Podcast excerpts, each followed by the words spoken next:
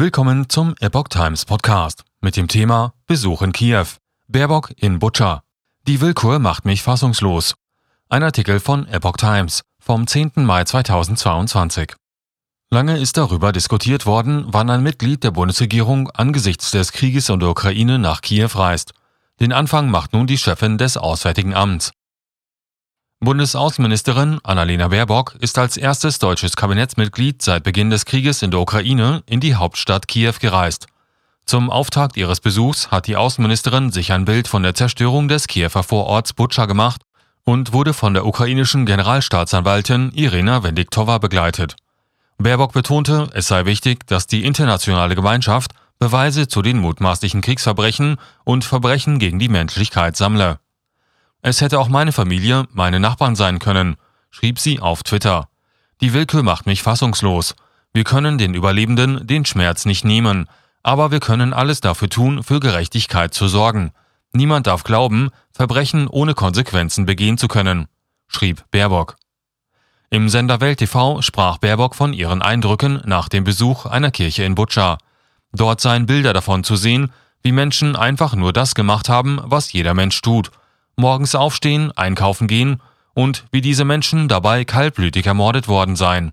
Wie eine Mutter mit ihren beiden Kindern versucht hatte zu fliehen und dabei erschossen worden ist, erzählte Baerbock.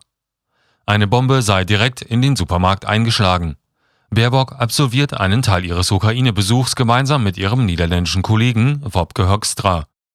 Gemeinsam mit Baerbock sei er am Morgen in Kiew zu Treffen mit der ukrainischen Regierung eingetroffen, schieb Hoekstra auf Twitter. Wiedereröffnung der deutschen Botschaft in Kiew geplant.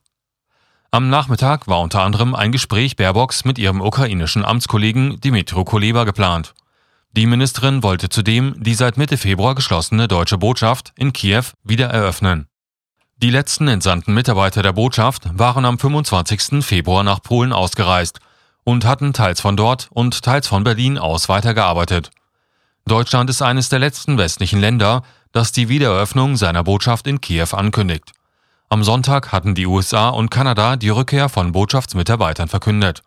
Davor waren bereits Vertretungen der EU, Frankreichs, Italiens, Großbritanniens, Österreichs und anderer Staaten in Kiew wieder eröffnet worden.